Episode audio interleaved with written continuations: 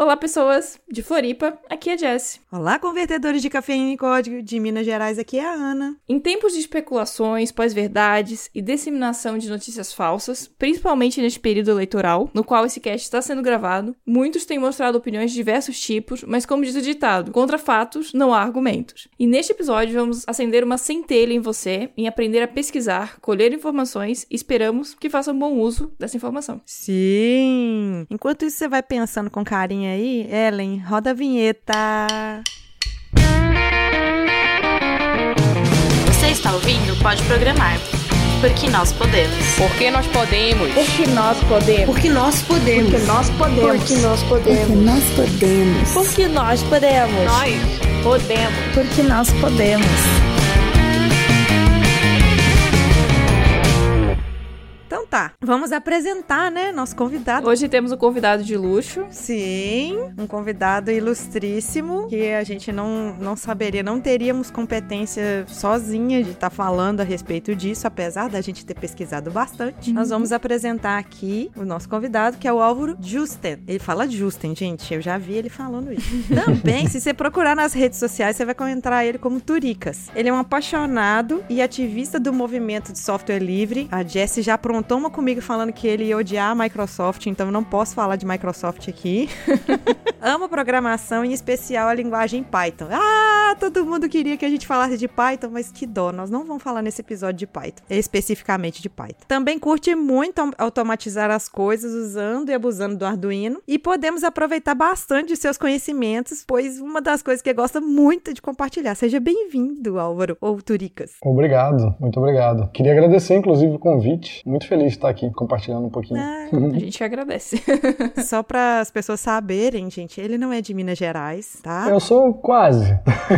eu nasci no interior do Rio, divisa com Minas, mas tem gente que diz que eu sou mais mineiro do que fluminense. pois é, você não puxa o X, então você tá mais mineiro de quem é Juiz de Fora. É, Juiz de Fora é Rio, né? Só o pessoal de Minas e Rio talvez vai entender essa piada, gente, mas fica a dica aí. O episódio de hoje nós vamos falar sobre hackeamento de dados públicos, públicos, jornalismo de dados. Eu botei hackeamento de dados públicos para deixar bem clickbait, sabe?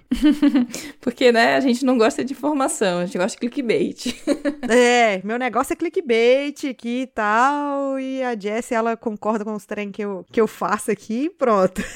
É, apenas uma contextualização. É, a gente conheceu, pelo menos eu, né? Conheci o Turicas é, no Dev Day em, em, Belo Horizonte. Eu também. Eu não conhecia o trabalho dele, então eu fiquei, assim, muito encantada com a palestra e com tudo que ele falou. E também a palestra lá foi sobre um pouco, né? Sobre hackeando dados públicos. Também uhum. foi um clickbait. Eu acho que o título foi esse mesmo, não foi? Não, foi. Ah, não, não foi hackeando, não. Libertando dados públicos. Foi libertando dados públicos. É, libertando os dados públicos, isso. E foi bem interessante, assim, ver todos os dados e a forma que o Turicas apresentou e a paixão por eles, assim como a, as bibliotecas que ele desenvolve, que automatizam esse trabalho. E é por isso que a gente trouxe, né? E principalmente, como a gente falou na abertura, nesse momento que a gente tá falando tanto de fake news e falando tanto de compartilhamento de notícias falsas e criadas, a gente quer mostrar que os dados estão ali, como a lei de transparência fala, uhum. e a gente só às vezes não tem acesso tão fácil a isso, e eu acho que esse que é o teu trabalho hoje maior, né? Exatamente. O que muita gente, né, às vezes não sabe é que o Brasil é disparado assim um dos melhores países com relação a dados públicos. A gente tem muito dado disponível que diversos outros países que inclusive já tem até uma cultura de, de dados abertos não possuem. O problema é que justamente esses dados não são acessíveis a todos. Né? Eu costumo dizer que seres humanos não costumam acessar todos os dados que estão disponíveis porque muitas vezes você precisa saber programar para conseguir acessar, por exemplo, uma quantidade muito grande ou fazer uma captura né, de, de muitos arquivos arquivos. Então isso nem sempre é fácil para uma pessoa que não programa. Mas uhum. os dados estão lá. Sim. Tem duas leis que amparam bem isso que o Turicas acabou de falar, que é a lei da transparência. Tanto é que a gente tem um portal da transparência. Nós temos a lei de acesso à informação. É, vamos deixar os links no post sobre essas duas leis e o programa de, de transparência mesmo, para vocês entenderem melhor, porque às vezes a gente fica procurando onde que tá, então vamos deixar o mais mastigado possível É. nesse post as informações, justamente para a gente deixar disponível o máximo de coisa para todo mundo poder é, disseminar a informação de forma correta. É, Uhum. a gente liberar as fontes aqui. E só para contextualizar, Uhum. o pessoal entender, a lei de- da transparência é de 2009 e a de acesso à informação é de 2011. Então a gente não está falando de nada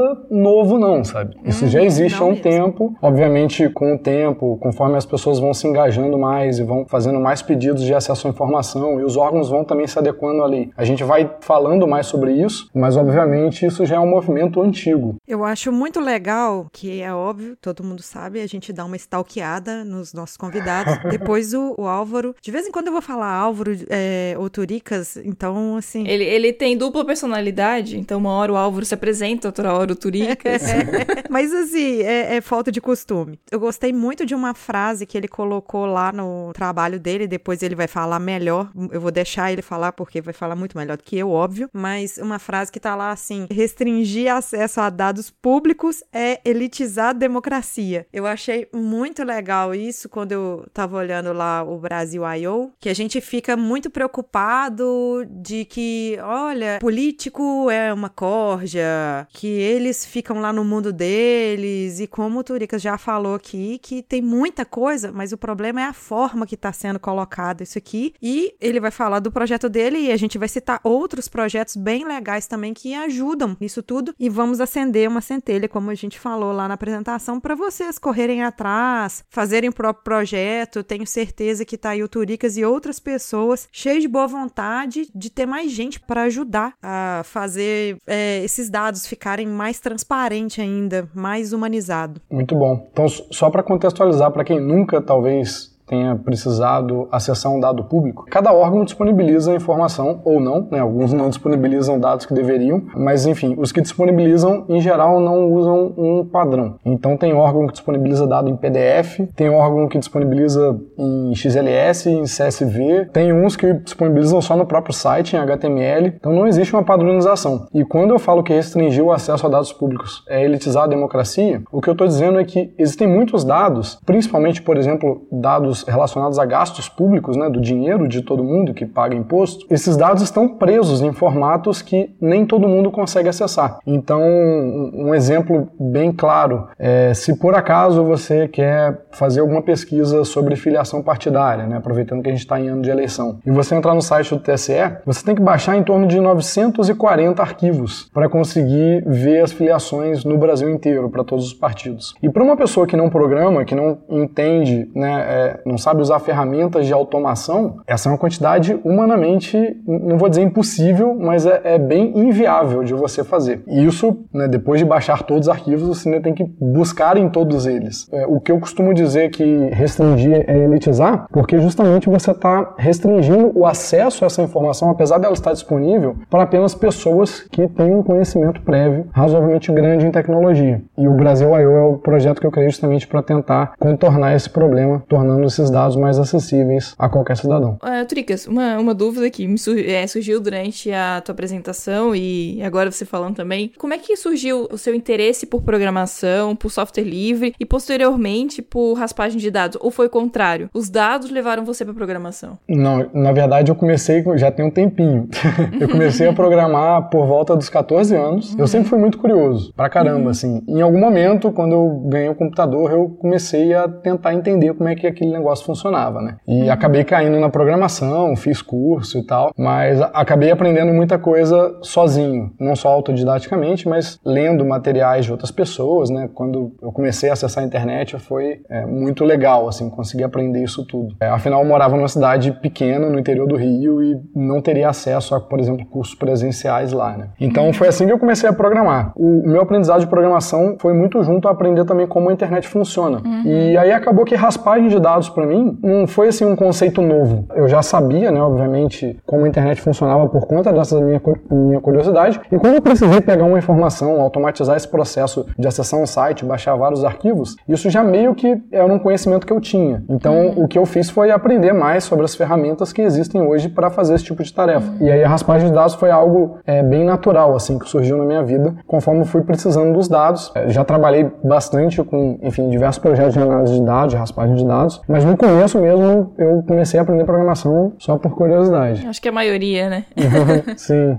É, você tá falando aí de raspagem de dados e eu tava pesquisando e eu vi outro termo também que seria o jornalismo de dados. É a mesma coisa ou nome diferente? Não, na verdade são coisas diferentes. Quando a gente fala de raspagem, ou o termo em inglês seria web scraping, a gente está falando mais de você, por exemplo, fazer um programa que captura dados de um determinado site em que tem informações que você quer, e aí se, se essas informações, por exemplo, estão no HTML do site, site, você vai de alguma forma extrair aquilo ali e gerar um arquivo de maneira estruturada com aquilo ali que você quer, para, por exemplo, jogar no banco de dados e poder fazer uma análise. Uhum. Nós vamos deixar um link é, explicando meio que isso. Eu vi lá também que vocês têm um projeto de escola de dados, uhum. e aí a gente vai deixar um link lá a respeito disso. É óbvio que tudo que eu tô perguntando aqui, gente, eu já dei uma estudada, né? Mas.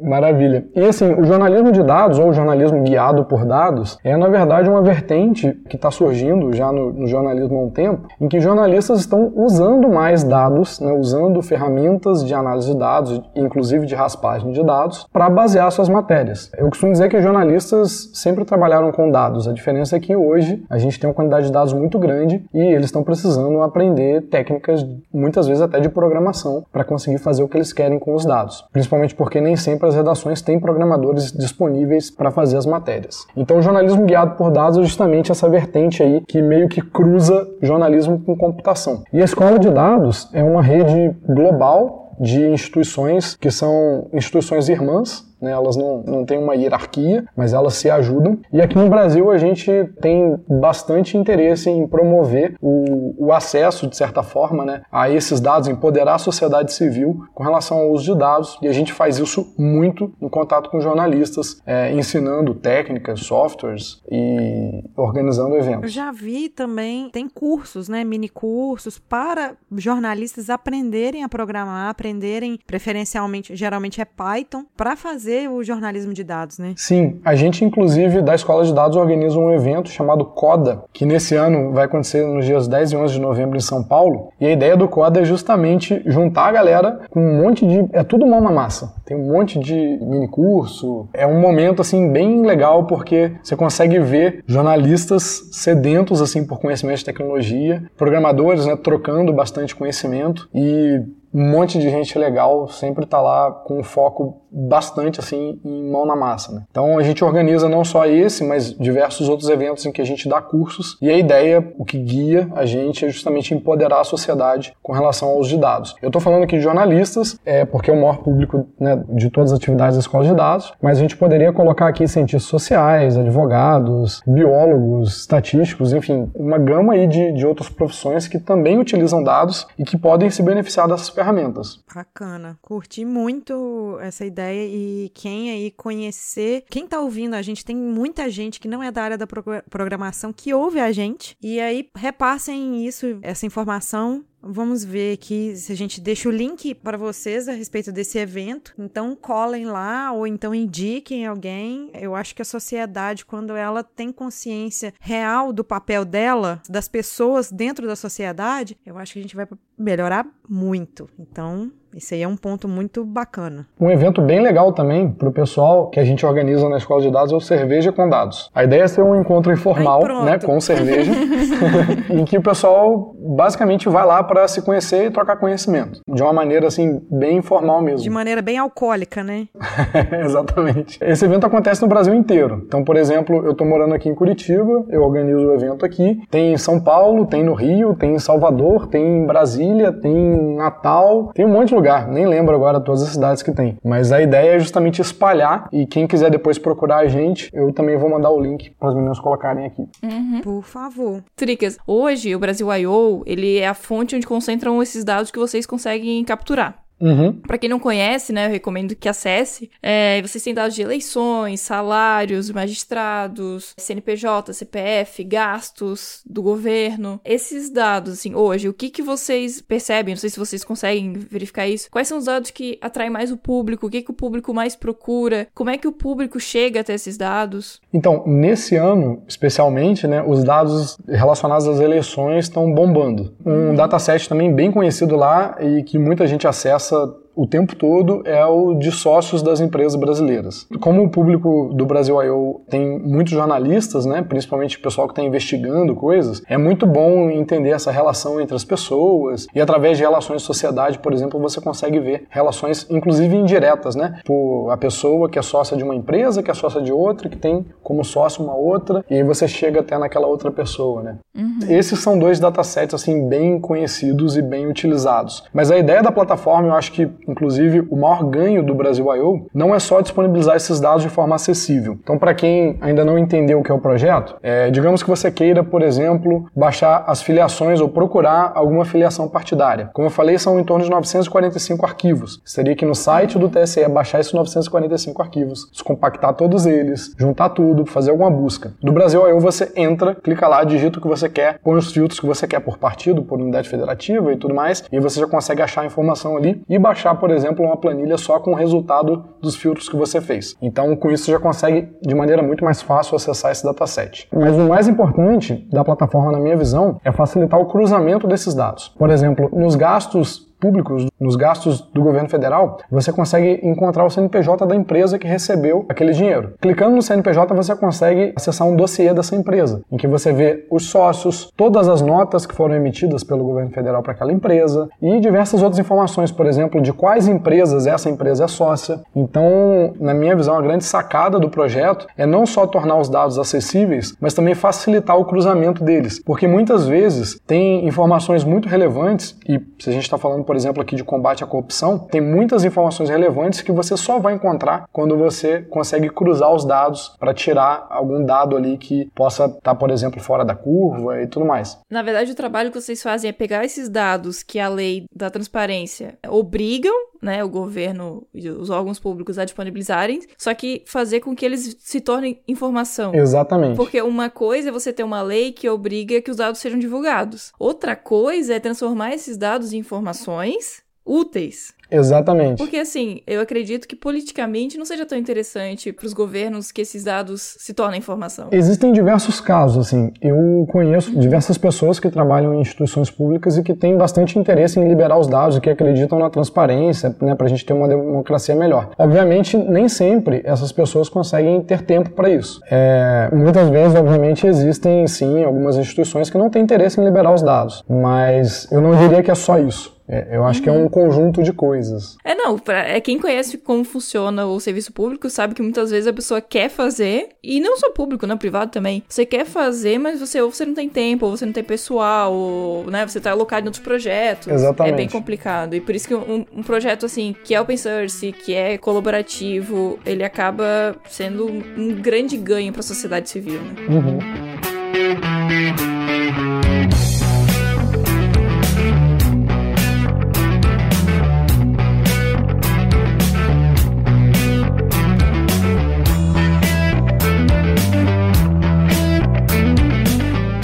A gente tá falando do Brasil I.O., mas eu tô lembrando que eu ouvi um hipsters.tech com aquele projeto Serenata de Amor. E eu Uhum. achei muito interessante aqui e eu acabei lembrando dele. Pra quem não conhece esse projeto, também procura saber ou então ouça lá o episódio. E assim, qual que seria uma semelhança e a diferença do projeto Serenata de Amor com o Brasil I.O.? O Brasil I.O. ele tem como objetivo fazer com que os dados sejam mais acessíveis. E a Operação Serenata de Amor, ela na verdade já está trabalhando em cima desses dados. Então o objetivo, para quem não conhece do Serenata, é utilizar dados públicos e técnicas né, relacionadas à ciência de dados, como por exemplo inteligência artificial, para conseguir monitorar e, por exemplo, detectar fraudes. Então, inclusive, para quem não conhece, no Twitter tem a robô do Serenata de Amor, que é a Rosie.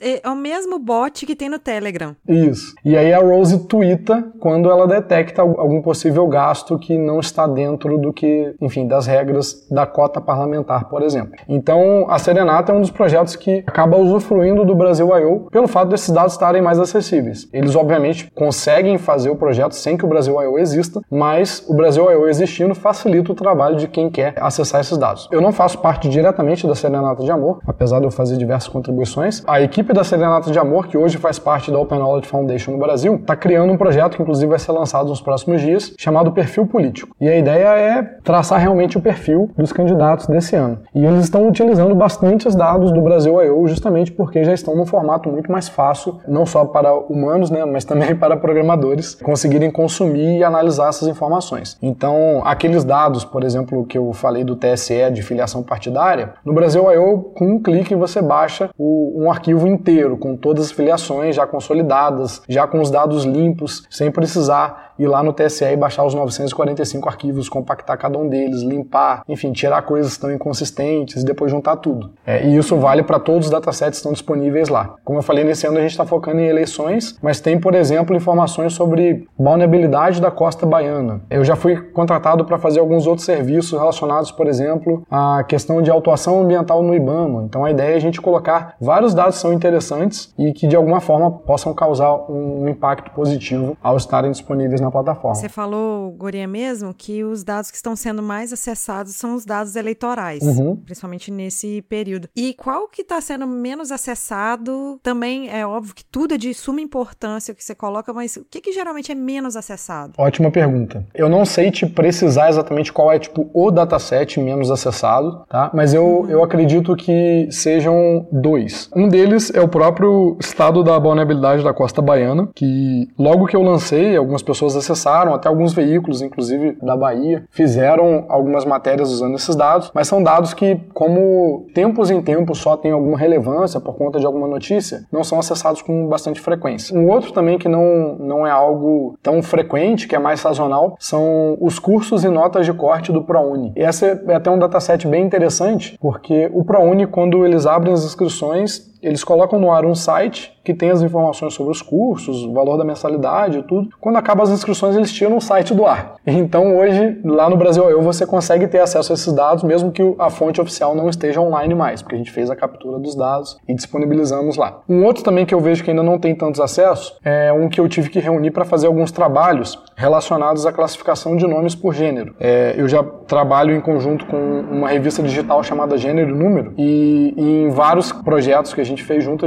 a gente precisou fazer uma classificação porque o banco de dados que a gente baixou não tinha informação sobre gênero das pessoas que estavam ali envolvidas. Por exemplo, a gente fez uma classificação por gênero de todos os logradouros do Brasil, mais de um milhão de logradouros. E daí, para isso, precisei reunir dados do IBGE que tem essa informação né, é, de gênero para cada nome brasileiro. E esse dataset está lá disponível no Brasil I.O. também. Inclusive, quem estiver estudando em Machine Learning, quiser fazer algum classificador e tal, a gente tem mais de 100 mil nomes, não só classificados por gênero, mas já agrupados. Então, você consegue, por exemplo, saber todas as diferentes maneiras de escrever Jéssica no Brasil.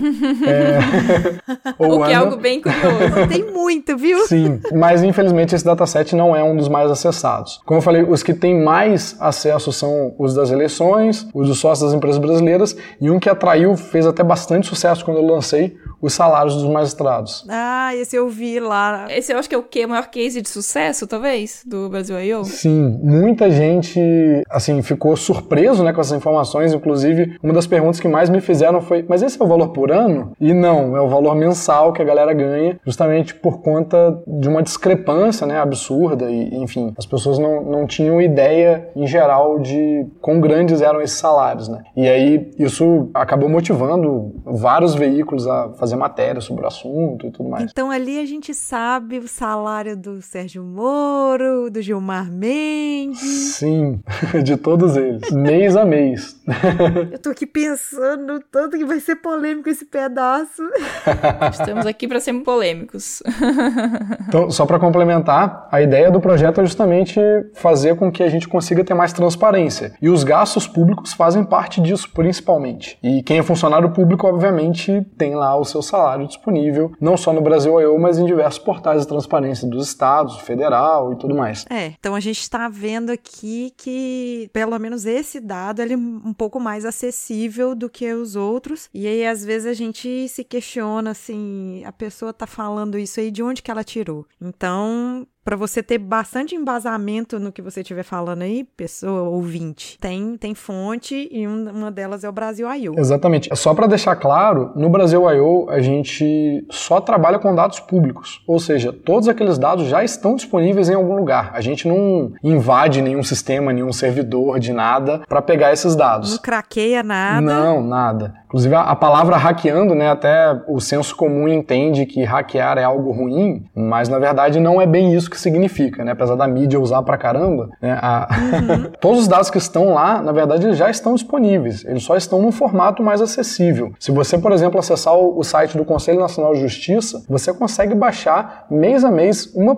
planilha para cada tribunal com o salário de todos os magistrados. Então a gente não está fazendo nada demais, nada que já não esteja disponível. Como a gente já falou, tá dentro da lei, né? Tudo que a lei que está disponível no post. Exatamente. Tricas, durante a tua apresentação do F-Day, você falou da dificuldade, né? Você já pincelou algumas vezes aqui, mas a dificuldade que é capturar esses dados, limpar esses dados e transformar no que a gente vê lá no Brasil I.O. Você poderia falar um pouquinho sobre essa, essa questão? É que assim, a maioria dos ouvintes são programadores ou querem programar e tem interesse nessa parte mais técnica da coisa. Uhum. Se você puder falar um pouquinho sobre isso. Claro. Então, como eu falei, não existe padrão, né? Então, você vai encontrar, por exemplo, sistemas que têm um CAPTCHA para você digitar e ter acesso à informação, outros que você vai ter que baixar diversos arquivos e aí dentro, às vezes, desse arquivo é um arquivo zip que tem diversos outros arquivos que você vai ter que ler. Então, todos, independente de como essa informação esteja, por mais que ela esteja até um pouco melhor, num formato mais acessível, por exemplo,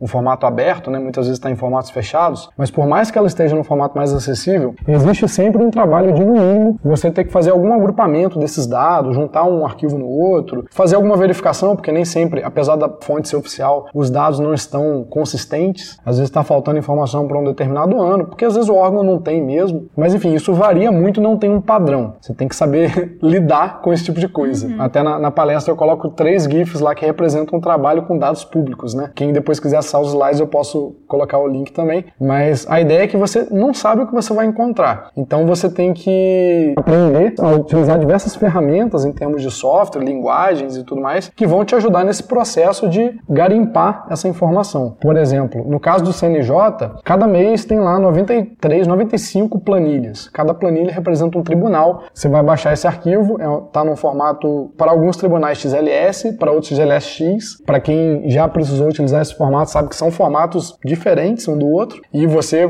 quando está programando, ele vai ter que usar bibliotecas diferentes para acessar essas informações, apesar de ser a mesma informação. Já, por exemplo, no caso do TSE, você vai ter que baixar um arquivo zip que dentro dele tem um monte de CSV que não estão muito bem formatados. Então, cada caso é um caso, não, não dá para generalizar. Então, por isso, inclusive, que eu gosto muito de Python, que é uma linguagem que tem muita biblioteca para fazer um monte de coisa uhum. e saber utilizar bem a linguagem e as bibliotecas que ela tem facilita muito esse trabalho porque a gente ganha muita produtividade, dado que cada caso é um caso, cada caso às vezes é um caso novo que você nunca viu, você tem que entender como é que o site funciona. Ah, não, esse site aqui ele guarda um cookie que você tem que mandar a cada requisição. Putz, esse outro aqui tem uma outra forma de você acessar. Em alguns casos raros você consegue até ter uma API que já te devolve o JSON bonitinho. Você encontrou algum caso que tem uma API? Sim. Simples? Alguns casos tem. É, mas assim, não é uma API tipo estamos disponibilizando uma API. Na verdade, uhum. desenvolveram um front-end usando uma, uma tecnologia, por exemplo, como o Angular ou React, e o front-end acessa o back-end através de uma API, e aí inspecionando o site eu consigo, opa, tem uma API aqui, vou usar. Mas não é nada documentado. É, eu já encontrei alguns casos assim também. Alguns casos, assim, mas eles são mais raros, por exemplo, como a Câmara dos Deputados tem uma API bem documentada, inclusive, mas são pontos fora da curva, infelizmente. É justamente é, a respeito de tecnologia que eu ia te perguntar, porque você demonstra assim que gosta muito de Python, mas eu, pelo menos assim, os meus ouvintes sabem que eu não domino Python, eu domino outra tecnologia. Será que eu teria uma certa facilidade também de acessar esses dados através das minhas tecnologias, da tecnologia que eu domino? A Jess que domina também um pouquinho mais o PHP, domina outras tecnologias também, mas a gente eu e a Jess, a gente sabe que Python não é muito a nossa praia. Pelo menos não é ainda. Ainda. Ainda. ainda. até esse cast, gente.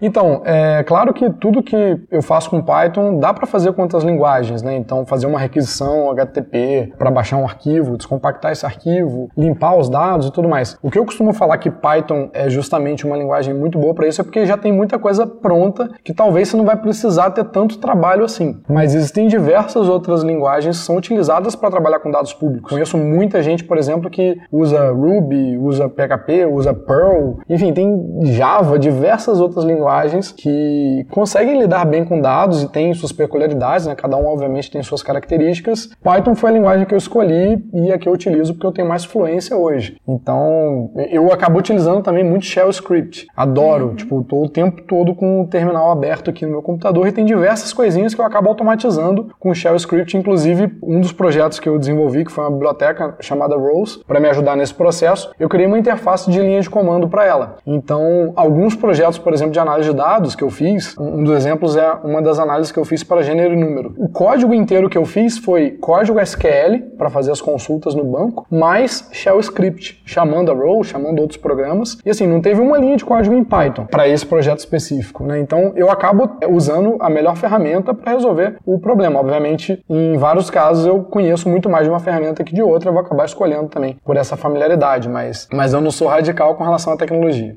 Ô, Tricas, é, sobre a, a Rose, né, que você falou, eu tenho minhas andanças aí por hackear dados públicos. Não só dados públicos, né, dona Jéssica? Não, todos eram públicos. É basicamente o que eu já fiz, exatamente o que o Brasil I.O. faz, o que o Tricas faz. Nada diferente disso. E outras coisas também que a gente vai falar aqui que, com um disclaimer que esse editorial não aprova algumas outras coisas que a Jess faz.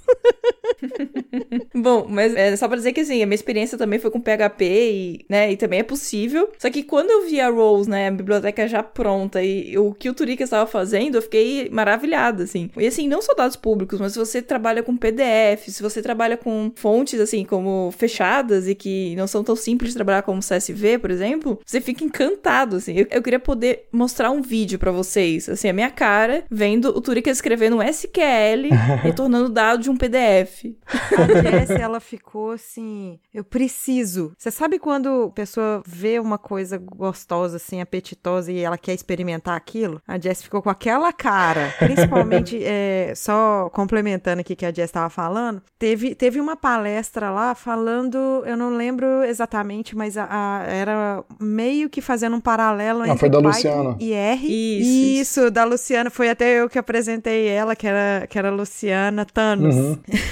eu adorei a apresentação dela. Mas aí, da apresentação dela até a sua, você fez alguma coisa, não lembro exatamente o que, que você acabou comentando isso, que a Jessie, ela ficou assim, enlouquecida, parecendo aquelas fãs, assim, meu Deus, eu preciso conversar com ele, eu preciso entender isso que ele tá fazendo. Foi muito massa ver a reação dela. Foi bem legal. Durante a palestra da Luciana, eu abri o notebook e falei, ih, vou pegar esse exemplo que ela deu aqui e vou colocar rapidinho aqui para mostrar na minha palestra. E aí funcionou, foi sobre uma questão lá de variáveis é, dummy, né? Que ela, a palestra dela foi mais relacionada a análise de dados, né, e machine learning, tudo, comparando as duas ferramentas, exatamente. E uma das coisas que ela falou foi que Python não faz exatamente tão automatizado quanto R, né? Aí eu aproveitei o gancho para mostrar um exemplo na minha palestra, mas fiz ali no, nos cinco minutos antes ali da, da minha palestra. É isso, eu até comentei com a Ana. Meu Deus, ele tá toda hora programando, toda hora tá programando. Adoro. mas essa biblioteca Rose, né, que o, o Turicas e, e mais outras pessoas desenvolveram desenvolveram. A gente vai botar no post o link para você estar no GitHub, é, tá aberta, né? Não tem nenhum segredo. Sim, tudo software livre. Tem Docker, gente, é tudo bem de boa, dá para montar na sua máquina e trabalhar, olha que legal e, e dá pra usar. Posso fazer um resuminho da Rose rapidinho? Pode, claro. Deve, Deve. a ideia é essa. A nossa ideia era, era te introduzir. Muito bom. Então, uh, eu resolvi criar a biblioteca quando eu percebi que eu estava me repetindo muito nos códigos. Então, sempre que eu precisava acessar, por exemplo, os dados de um arquivo CSV, como o formato CSV não tem metadados relacionados às colunas, né, os tipos, por exemplo, ah, essa coluna inteiro, essa data, essa string e tal, é, muitas vezes eu precisava fazer conversores né, de data, para, enfim, importar e jogar os dados em memória e depois, por exemplo, conseguir fazer uma operação de soma. Se você tem um CSV que tem a população do Brasil, você tem que transformar primeiro tudo inteiro para depois somar e ter o dado final. E aí eu percebi isso e fui criando funções e depois isso virou a biblioteca que é hoje. Então a ideia da Rose é facilitar o acesso ao que eu chamo de dados tabulares. Então não importa se o dado está em CSV, está em XLS, X, ODS, está dentro de uma table num HTML ou dentro de um PDF, não importa. A ideia é que a biblioteca automaticamente consiga identificar onde estão esses dados, extrair os dados, automaticamente identificar os tipos de cada coluna, caso, por exemplo, o formato não tenha esses metadados, né? alguns formatos têm, já outros não têm, e aí já converter automaticamente aquilo ali para te dar objetos de alto nível em Python, caso você esteja usando ela como uma biblioteca, ou facilitar a conversão entre formatos, caso você esteja usando a interface de linha de comando. E o que surpreendeu a Jéssica foi justamente a interface de linha de comando, que tem um subcomando que roda uma consulta SQL em qualquer formato que a biblioteca suporta. Então você pode colocar o URL de um PDF, por exemplo. Essa interface vai lá, vai baixar esse arquivo, vai identificar como PDF, extrair a tabela de lá, converter para um banco de dados em memória, executar a consulta e depois te mostrar o resultado daquela consulta na tela ou exportar para um outro arquivo que você queira num dos formatos suportados pela biblioteca. Isso tudo com um comando. Nossa. Eu tô aqui nas nuvens com isso também. é, é claro que assim, nada disso é mágica. Tem bastante trabalho do, do Turicas e todo o pessoal. Assim, quanto tempo vocês estão trabalhando nessa biblioteca? O projeto já é um pouco mais antigo, porque, obviamente, eu acumulei bastante conhecimento em diversos outros projetos. Sim, tá. Mas, efetivamente, acredito que em, em, torno de 2013, 14, que eu comecei a, a liberar mais e, e, juntar tudo numa biblioteca só. E já recebi colaboração de um monte de gente e, e assim, utilizo no dia a dia pra caramba caramba, porque é uma mão na roda, assim. Eu quero apresentar para as pessoas, porque assim, aqui a gente tá falando só de dados públicos, mas você pode levar isso para qualquer projeto, né? Pra Sim, com certeza. Então é uma inteligência que tá pública, tá aberta, né? Vamos usar a inteligência do Turicas e todo o pessoal aí para facilitar a vida de vocês.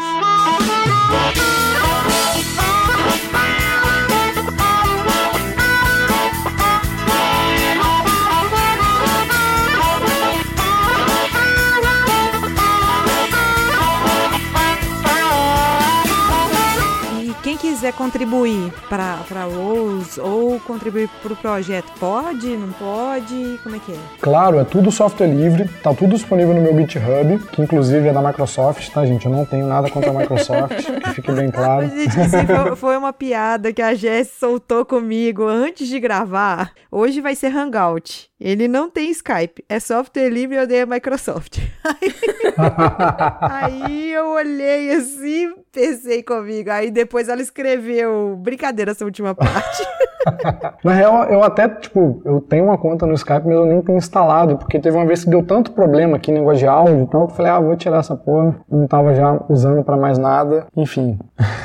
mas voltando, a gente tava perguntando as formas de contribuição que as pessoas, por exemplo, uma das coisas que a gente recebe uhum. de dúvida dúvida, de questionamento é por onde começar ou às vezes como começar. Então, se você aí está querendo aprender alguma coisa e às vezes você não consegue estágio ou fala que quer aprender com alguma coisa que ele não precisa ser remunerado, um trabalho voluntário desse para a população brasileira é de suma importância. Então, você que está ouvindo a gente aí, que quer aprender Python ou às vezes aprender uma outra linguagem, quer contribuir, como que faz, Toricas? Bom, o código está todo disponível no GitHub. Já existem várias issues lá que você pode ler e se familiarizar mais com o projeto, entender quais são os problemas, né, os bugs, quais são as próximas funcionalidades. E dependendo do que você tiver mais familiaridade, você pode se voluntariar a fazer aquilo ali, certo? No caso da Rose especificamente, as issues têm a ver com, por exemplo, melhorar a documentação ou traduzir a documentação, melhorar alguma flexibilizar, né, algum parâmetro que, por exemplo, eu não tenha adicionado em algum plugin específico para algum formato que às vezes uma pessoa precisa, ou até adicionar suporte a um formato que a biblioteca ainda não tem. Inclusive, existem diversas issues lá já sugerindo esse suporte. Por exemplo, eu comecei, mas ainda não consegui parar para terminar, o suporte a OFX, que é um formato de informações financeiras. Em geral, os bancos disponibilizam extratos, tanto de conta corrente, cartão de crédito, nesse formato. Então a ideia é facilitar para que com um comando você consiga, por exemplo, converter aquilo ali para CSV, você não precisar lidar com esse formato né, que não é muito simples de usar e não tem biblioteca em todas as linguagens. Tem muitas issues, além disso, no próprio GitHub tem um link para o Gitter, que é um chat de projetos no GitHub que você pode entrar lá e tirar dúvidas sobre a Rose. Posso deixar aqui também meus contatos, enfim, Twitter, fiquem à vontade para entrar em contato. Com relação ao Brasil I.O., aí existem algumas formas de colaborar. Uma delas é utilizando os dados, porque Quanto mais pessoas utilizando os dados, mais a gente vai ter uma noção de quais são os dados mais interessantes, quais são é, as possíveis deficiências desses dados, né? Eventualmente até erros e inconsistências. É muito importante a gente saber disso. Muitas vezes as inconsistências não são problema nosso, vem direto da fonte, mas é interessante a gente saber para documentar isso. Uma outra forma também é sugerindo novos dados que poderiam estar na plataforma. Tem uma outra também que seria criando programas para capturar esses dados. Então, para vocês entenderem hoje, a gente tem diversos scripts que capturam dados de fontes diferentes utilizam técnicas completamente diferentes porque os formatos são diferentes. Esses scripts rodam de tempos em tempos, fazem o download dessas informações, normalizam tudo, convertem tudo e aí são importados no banco de dados. Depois são criados índices e, enfim, é gerada aquela interface lá com os filtros e tudo mais. Se você quiser, você pode criar um script desse ou ajudar a melhorar um desses scripts que já está disponível lá. Tá tudo linkado no próprio site, os repositórios de cada script desse daí. Uma outra forma de contribuir é participando também das sprints. Existem esses eventos, por exemplo, no Brasil tem a Python Brasil, que inclusive nesse ano vai acontecer em Natal, em outubro, e durante um dia as pessoas se reúnem para colaborar com o projeto software livre e ensinam a utilizar, enfim, ferramentas de colaboração, por exemplo, o Git, o GitHub e tudo mais. E esse é um momento bem legal para estar tá lá junto com quem já colabora com o projeto. Uma outra forma de contribuir com o Brasil I.O. é também é, com grana. A gente precisa pagar servidor, enfim, tem diversas coisas coisa que a gente gostaria, inclusive, de fazer, mas como tudo é feito de maneira voluntária, a gente nem sempre consegue fazer tudo. Uma das coisas que a gente precisa hoje é pagar as contas, né? A gente tem lá uma conta no Apoia-se, então quem quiser depois também deixar o link disponível. Vamos deixar, vamos. Não é fazendo propaganda gratuita, na verdade é propaganda gratuita. é sim. é totalmente gratuito isso. Como, como a gente tem outros afazeres, a gente não vai conseguir contribuir. Como contribuir programando é, junto ali do Brasil I.O., então a gente está deixando disponível. Eu também vou contribuir, não sei se a Jess vai, eu já estou apertando ela para contribuir, para a gente ajudar de alguma forma esses dados serem mais disponíveis. Vamos lá, gente, no Brasil I.O., ver, ver quais datasets tem lá, sugerir outros. Se você está ouvindo esse episódio e ainda não sabe programar, ou também não tem tempo, mas gostaria de ver determinados dados, ou sugerir mesmo porque acha interessante, então vai lá, sugira, faça sua contribuição participando de alguma forma, ou contribuindo é, financeiramente, ou contribuindo dando informação, ou acessando informação. Exatamente. E eu comentei muito de jornalistas aqui, né? Mas, por exemplo, o Brasil eu poderia ser muito utilizado por, digamos, professores de geografia que querem em aula mostrar alguma determinada é, informação relevante sobre o Brasil e que está disponível nos dados lá. Com alguns filtros você consegue mostrar esse tipo de informação. Óbvio que a gente ainda tem que adicionar um monte de visualização de dados lá, tem bastante coisa para ser feita a nível do próprio back-end, do front-end do projeto, mas a ideia é cada vez mais tornar acessível a pessoas, principalmente que estão fora da área de tecnologia. É muito importante as pessoas que estão fora da área de tecnologia mostrar essa, essa visão que às vezes a gente não tem, né? A gente tem uma visão às vezes mais binarizada, não sei, que consegue enxergar alguma coisa, mas é, vamos dizer assim, a pessoa, eu vou ser extremamente péssima agora no que eu vou falar, mas eu não tô encontrando outra palavra, mas as pessoas que são mais de humanas, para elas enxergarem melhor isso do que as de exatas, vamos dizer assim. Eu, eu acho que as pessoas que têm menos familiaridade com tecnologia em geral, né? Tem gente, inclusive, de exatas que não consegue, por exemplo, não sabe, não tem tanto conhecimento para, por exemplo, utilizar um software de planilha eletrônica. Uhum. Já vi. E existem diversas ferramentas dessas, diversos softwares que automatizam processos que facilitam demais a nossa vida e fazem a gente perder menos tempo. Né? Então, qualquer pessoa que de alguma forma não tenha tanta familiaridade, eu acho que vai se beneficiar desse tipo de iniciativa. Uhum. Não, e assim, é, eu fico pensando, o que que eu faço, assim, como é que eu posso compartilhar esses dados, como é que eu posso levar esses dados para mais pessoas, sabe? Assim, eu entendo que o Pode Programar, o episódio que a gente tá gravando hoje, tá tentando fazer isso pra gente que nunca ouviu falar e que agora tá descobrindo, né? Mas como é que a gente pode tentar levar isso para mais pessoas, sabe? Então, eu tenho uma sugestão. Quem está aprendendo, por exemplo, análise de dados, até visualização de dados, pode usar os dados que estão disponíveis lá para fazer gráficos, fazer, enfim, visualizações interativas, por exemplo, e publicar em algum lugar. Se você tem um blog, publica, enfim, é, o que, que você encontrou, por exemplo, sobre os salários dos juízes do tribunal do seu estado. Você pode pegar essa informação lá, você vai aprender no processo, né, e você vai ter diversos dados reais para utilizar. Ou se você trabalha com front-end, faz uma tela maravilhosa, linda, maravilhosa e captura esses dados, porque tem uma API. E, isso, tem uma API, exatamente. E se possível, cria um pull request, que a gente está precisando.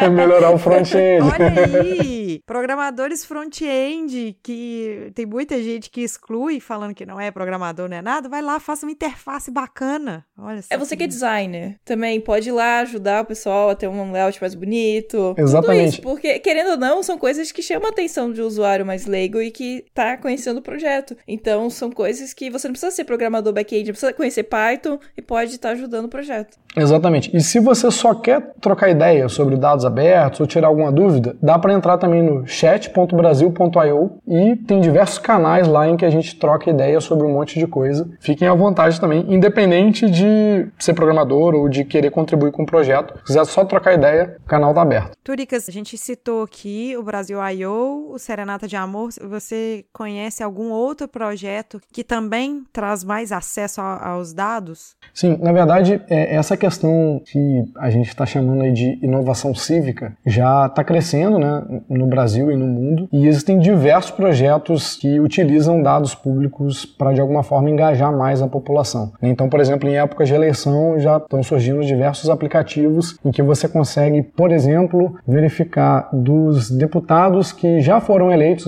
e que estão se candidatando novamente, quais projetos de lei que eles votaram contra ou a favor. Então, existem diversos aplicativos que utilizam também dados públicos para, por exemplo, monitorar obras, quais obras estão atrasadas ou não. Tem uma infinidade de coisas, acho que seria até injusto se eu citasse um ou outro aqui, porque tem bastante coisa. Mas quem procurar por esses termos inovação cívica, dados abertos e tudo mais, vai encontrar um mundo de coisa. Inclusive, quem quer empreender e montar seu próprio negócio, eu acho que é um filão muito legal isso aí. Uma última dúvida, Tricas. Agora faltando poucos dias, né, para as eleições, que dados você acha que tem lá que a gente pode usar assim ou pelo menos de que forma que eu posso pesquisar sobre os candidatos, por exemplo, à presidência e que podem me ajudar a traçar esse perfil. Você até falou desse projeto, perfil político, eu acho, uhum. né? Que eu acho que a ideia é essa, isso. Então, no perfil político, que vai estar disponível daqui a alguns dias, você vai conseguir ver diversos dados, não só os do TSE, que estão no Brasil I.O., mas o que, que os candidatos andam falando no Twitter e em diversos outros lugares. A ideia é justamente Nossa, juntar.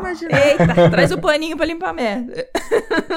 a ideia é ter num lugar só para você conseguir fazer uma, uma avaliação né, um pouco mais holística da candidatura. No próprio Brasil I.O., eu costumo dizer que os dados estão mais crus, certo? A gente gente ainda não tem, inclusive porque é uma, uma das ideias do próprio projeto, é justamente tornar os dados mais acessíveis, né? A gente ainda não tem esses dados tão mastigados com visualizações e tudo mais. Mas você consegue fazer filtros para, por exemplo, saber quanto que um determinado deputado gastou na sua cota parlamentar. Será que esse cara está viajando muito, está almoçando muito? Quanto que, que ele gasta em média de almoço? Você consegue filtrar lá e dá para fazer isso. Existem alguns outros projetos que eu inclusive participei e colaborei, que por exemplo, um deles é o do Poder 360, que é um site que fala sobre poder no âmbito mais geral, né, e obviamente cobre política. E lá dentro tem uma seção chamada Políticos do Brasil e que tem diversas informações, por exemplo, todas as candidaturas de uma pessoa, os bens que ela declarou, você consegue ver tudo numa página só. Você consegue baixar os programas de governo dos presidenciáveis. Então tem bastante informação consolidada num lugar só, em uma interface que é simples você fazer filtro e tudo mais. Então, como eu falei, estão surgindo diversos projetos nessa área e muitos inclusive utilizando dados do Brasil Brasil I.O., que eu inclusive fico muito feliz é, de estar acontecendo porque é o objetivo do projeto, é fazer com que esses outros projetos sejam possíveis, né, sejam viáveis e não deem tanto trabalho assim. Ótimo, Você estava falando posses que, a, que as pessoas falam Os bens declarados? Os bens declarados dessa eleição. A gente consegue fazer uma comparação de uma eleição passada, quanto que declarou para quanto que está declarando agora, para a gente ver assim, se, se tem um, um enriquecimento suspeito. Sim, inclusive isso daí estará disponível de forma um pouquinho mais mastigada no perfil político. Depois vocês procurarem o endereço, eu posso deixar o link também, mas o TSE disponibiliza desde 2006 os dados de declaração de bens. Então você consegue para uma determinada pessoa buscar todas as candidaturas dela e para cada candidatura os bens que ela declarou. E você consegue ver justamente como que o patrimônio cresceu ou diminuiu ao longo do tempo. Para você aí que fala que a pessoa candidata sua aí é honesta, que ela não faz nada, que não sei o quê. Bom momento, né? É um bom momento para conferir se realmente o que você tá falando aí é verdade, porque você vai começar a ver que, nossa, a pessoa começou há X anos atrás e ela de lá para cá aumentou o patrimônio dela em 500%, é, em 200%. Como assim? Pena que o Brasil I.O. ainda não tem os dados dos laranjas. Né? Ah, né? verdade. Porque tem, tem os laranjas, né? Exatamente. E aí a gente descobre esses laranjas, assim, no próprio jornalismo. E as pessoas ficam falando, não, que fulano tem uma reputação ilibata, que não sei o que. Então tá, gente, vai acreditar. é, mas também não pode esquecer que realmente tem, gente, assim. A gente só tem que achar. Não, não tô falando que não tem. Eu só tô só falando só que tem gente que a gente tá vendo que tem, uma coisinha aí, as pessoas estão cegamente falando que, que não tem, que é honesta essa pessoa, que essa pessoa falou que ela vai acabar com a corrupção e tal, que não sei o quê. Eu só queria deixar, tipo, um comentário assim pro pessoal, uma dica e talvez. Não se preocupem tanto com o presidente, sabe? Se preocupem também com os outros cinco, os outros quatro que vocês vão ter que votar, que às vezes são bem mais importantes e a gente não dá o devido valor, sabe? Né? Com o Brasil I.O. você pode achar esses dados e pesquisar. É um trabalho difícil? É, mas ninguém falou que a democracia seria a fácil. A vida não é fácil, né? A vida não é fácil, gente. Então, né, a gente fez esse episódio para ajudar vocês também a escolherem o candidato, a, ou pelo menos ter uma fonte para tentar escolher melhor. Exatamente. E uma coisa que eu costumo dizer também é sempre verificar a fonte. Então, por exemplo, no Brasil I.O., eu costumo dizer que o Brasil I.O. não é fonte primária de nada. A ideia é ser fonte secundária de tudo. Mas como é que você confia no Brasil I.O.? Bom, todo o código está aberto, você pode verificar se eu alterei alguma informação que não deveria, olhando o código de cada script. Né? Mas muitas vezes algumas informações ou desinformações são publicadas e não é bem assim. Né? Às vezes ela tem algum, é, alguma visão mais tendenciosa e tudo. E quando a gente está falando de dado público, gente, esses dados estão disponíveis. Vai atrás da fonte oficial, se é um dado eleitoral, vai lá no site do TSE. Se é um dado, né, como eu falei já sobre o judiciário, vai no CNJ. Enfim, tem muita informação disponível e é importante também, acho que a população crie um pouco mais de senso crítico e vá atrás das fontes para verificar se o que estão falando é verdade, né? Não é porque compartilharam no grupo do WhatsApp que é verdade, ou porque está num site que é verdade. Não, pode não ser. Não é porque a gente falou no podcast que é para ir lá no Brasil I.O. que é verdade também. Exatamente, tem que questionar sempre. Tudo tem que questionar, tem que verificar, nada é verdade absoluta, gente, nada. E assim, eu, eu só mais um ponto, assim, como a gente é privilegiados, né, de poder a gente abrir o GitHub e poder ver se o Turicas, por exemplo, fez uma alteração, porque até isso é um privilégio, Sim. entende? Porque para a maioria da, do pessoal, ele vai olhar, vai ter que acreditar que a tua fonte é verdadeira e tá tudo certo, entendeu? É complicado.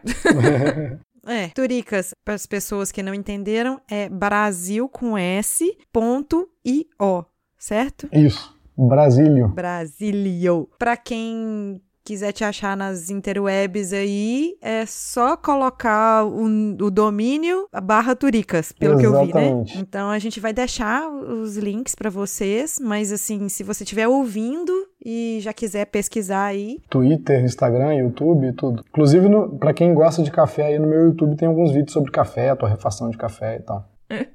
Olha aí, é, esse é um verdadeiro convertedor de cafeína em cor.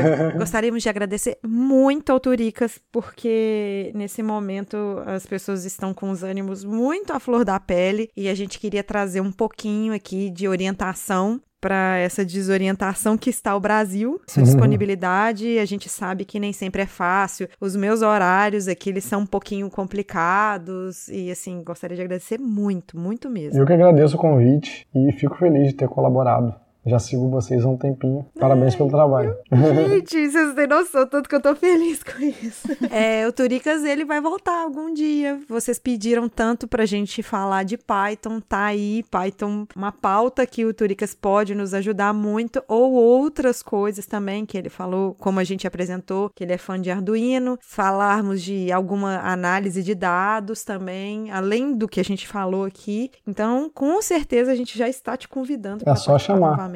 Olha só que massa, adoro pessoas assim, adoro.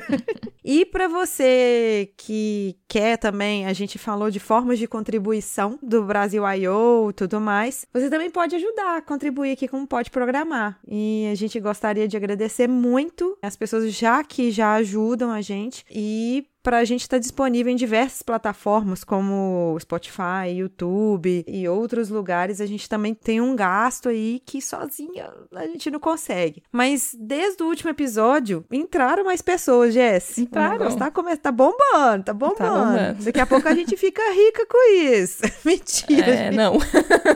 Não dá. Não dá pra ficar rico com o podcast, não dá.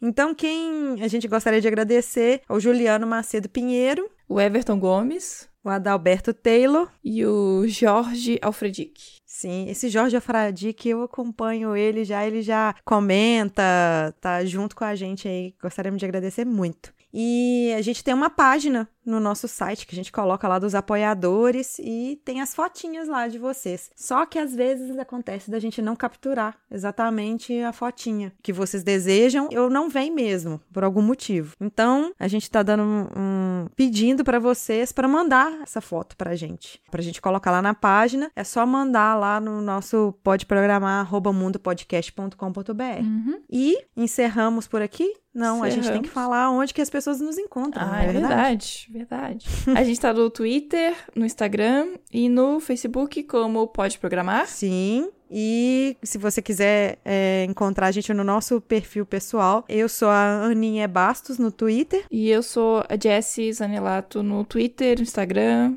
Facebook, talvez, não sei, porque ninguém usa. Eu não uso. Então, é isso aí. E a gente tá lá no Spotify, pode programar, talvez você esteja ouvindo. E temos nosso site também, que é podeprogramar.com.br. Isso! Então, mais uma vez, Turicas, muito obrigado. Você pode estar aberto para as últimas considerações. Bom, novamente agradecer o convite. Espero que os ouvintes tenham gostado e fiquem à vontade para entrar em contato comigo, trocar uma ideia. Vamos que vamos. Isso aí. Falou, um beijo para vocês, até mais. Tchau. Tchau, pessoal. Tchau.